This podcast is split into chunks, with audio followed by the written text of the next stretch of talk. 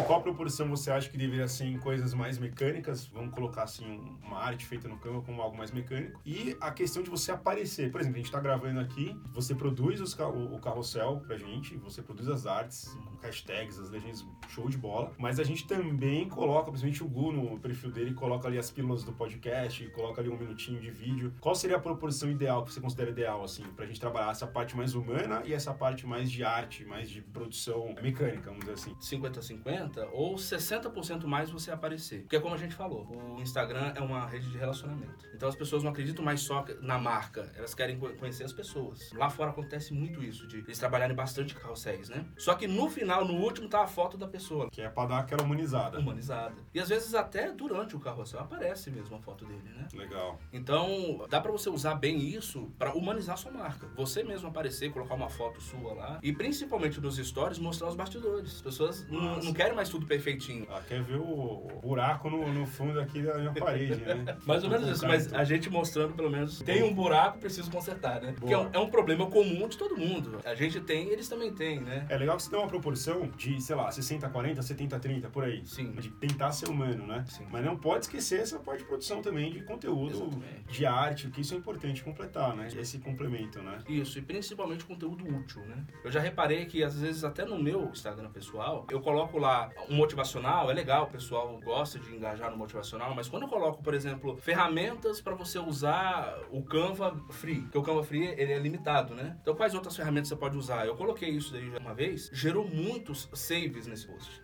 Ó, que legal. Quero olhar de novo. Eu quero né? olhar de novo, então Ah. salvo. E isso é bom pro engajamento. E é legal na hora de produzir o conteúdo você pensar nisso, né? Você- Pensar nisso. O que, que eu vou fazer pra galera salvar ou pra galera enviar pra alguém? Isso né? aí.